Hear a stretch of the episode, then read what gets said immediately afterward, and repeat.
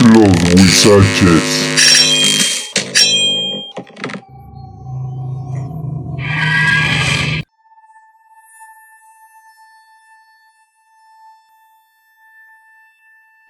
Quizás no haya existido nunca un hombre que amara tan profunda y desesperadamente como el pobre Johnny Dix.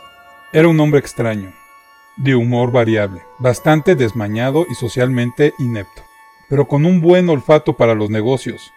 Fue una desgracia para él enamorarse de Jane Davis, una reina de belleza en sus tiempos, tan astuta como hermosa.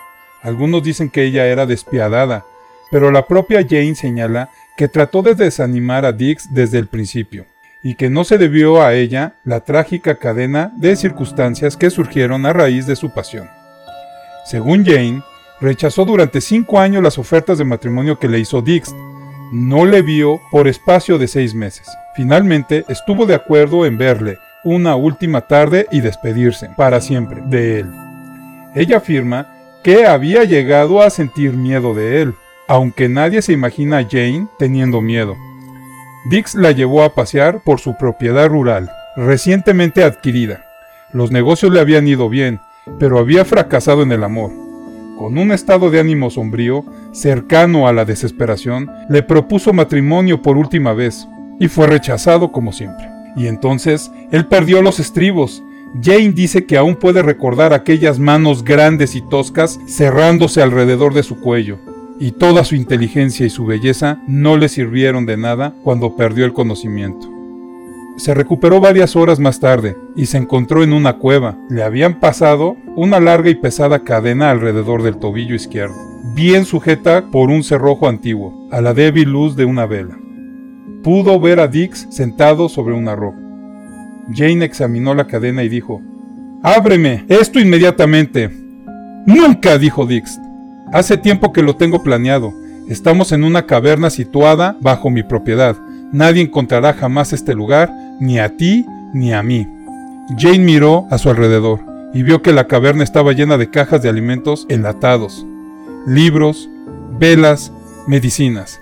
Cerca había un, un, profundo estanque de agua clara. De hecho, ahí había todo lo que se necesitaba para pasar una larga temporada, y también comprendió que Dix estaba mentalmente perturbado. Hay aquí lo suficiente para pasar 30 años, le dijo Dix. Lo he planeado muy cuidadosamente. Puede que ahora me odie Jane, pero está bien. Puedo esperar un año o dos. Terminarás por amarme. Después, con un ademán grandilocuente, Dix sacó otra pesada cadena, igual que a la de Jane, que estaba sujeta a la pared de la cueva. Ajustó la cerradura de hierro alrededor de su tobillo, la cerró y arrojó la llave al profundo estanque de agua, y a continuación se sentó, cruzó los brazos sobre el pecho y empezó a esperar. Y cada vez que Jane cuenta la historia, señala que en ese momento fue de mayor horror. Cuando se le pregunta cómo logró escapar, Jane dice que le fue fácil. Dix, con los brazos cruzados sobre el pecho, terminó por quedarse dormido, y Jane logró abrir la cerradura con una horquilla que tenía en el pelo. Después salió de puntillas de la cueva. ¿Y qué ocurrió con Jenny Dix?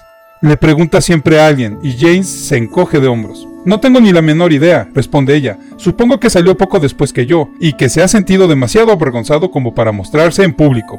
No podía dejarle solo e indefenso en aquella cueva. Por muy loco que estuviera, pensé que merecía una oportunidad, de modo que, antes de marcharme, le dejé la horquilla para el pelo a su lado. Confío que el pobre Dix fuera capaz de utilizarlo, añade Jane, ya que para eso se necesita tener un olfato especial, ya sabes. Ups, pinche Jane salió más cabrona que bonita, ¿verdad? Pero bueno, mis estimados guisachones, espero que les haya gustado este cuento. Nos vemos mañana con otro. Buenas noches. Gracias y buenas noches. Esto fue Los Huizaches.